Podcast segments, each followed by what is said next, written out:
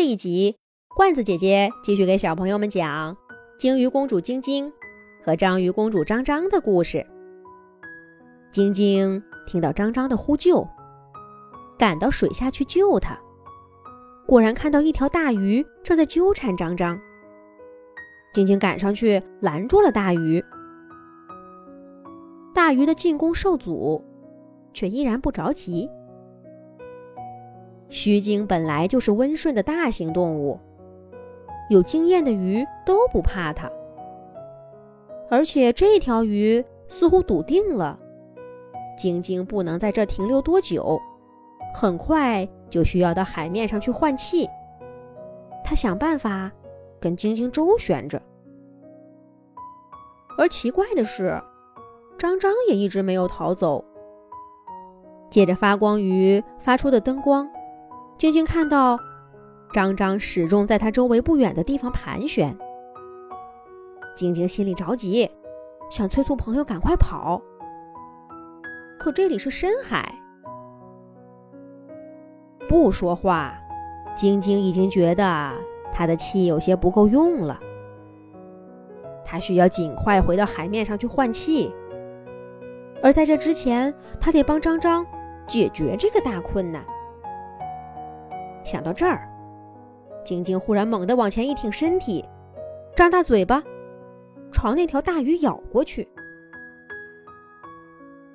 这根本就不是一只须鲸应该有的反应。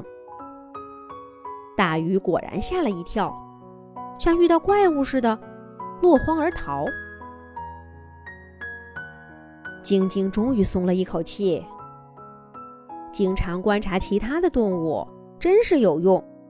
这就是他跟海豚学会的。不过这样一下子，晶晶的气更不够用了。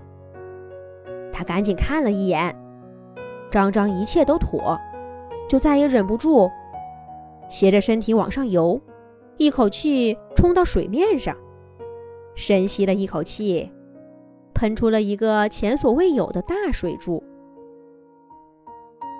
能呼吸的感觉真好。晶晶贴着水面游了几圈儿，舍不得下去。然而他很快就觉得没意思了。张张呢？怎么没见他上来？那条鱼不会又回去了吧？晶晶正想着，忽然听到身后传来熟悉的声音：“晶晶，晶晶，是张张。”晶晶开心的游到他的八爪朋友身边，张张却一本正经的说：“晶晶，谢谢你，刚刚救了我们。”这是什么话？好朋友之间相互帮助不是应该的吗？这个张张准是给吓坏了。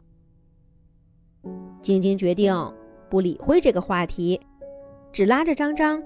商量去哪里玩儿，可谁知道，张张耷拉着脑袋说道：“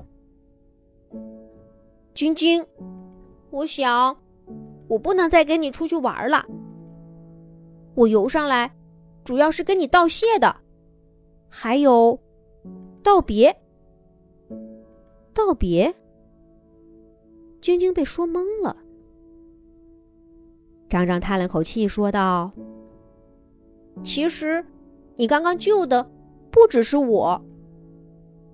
在那个海底，生活着许多的章鱼，他们都是我的亲人，所以我一定要谢谢你。要不是你，我们就都要遭殃了。不过，我一个人出来游荡了很久，现在我要回家，跟亲人们生活在一起了。我真庆幸能认识你这个朋友。可是再见了，我的好朋友。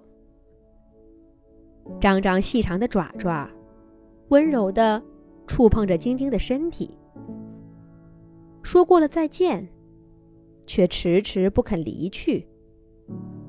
不如你邀请我去你家里看看，作为告别礼物吧。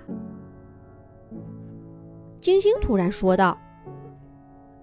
张张惊喜的瞪着小眼睛，问道：“真的吗？我怕你不愿意去海底了。”晶晶没有回答这个问题，她已经整个身体跳到水面上，深深的吸了一大口气，率先下潜了。这一回，晶晶受到张张一家最热烈的欢迎。他们带着晶晶参观了神秘的海底火山，见了好几位会发光的深海鱼，还去看了章鱼妈妈刚刚生出来的卵。一个个小小的章鱼在透明卵泡里跳动着，渴望着眼前这个陌生的世界。晶晶忽然想家了，她想念那位时而慈祥、时而严厉的祖母。也想念唠唠叨叨却有些胆小的妈妈，还有兄弟姐妹们。最后一次到海面上换气之后，张张用细长的触手抱了抱晶晶，独自去了海底世界。而晶晶靠着声音的密码，重新回到了亲人们中间。日子一天天过去，经历了海洋中的无数风浪之后，晶晶公主长大了。如今，她就像从前的祖母一样，带着整个家族，在大海里乘风破浪。有一天，小孙女儿忽然对晶晶说：“奶奶，我认识了一只有趣的小章鱼。”我能去跟他玩吗？张张笑着说：“快去吧，不着急回家。”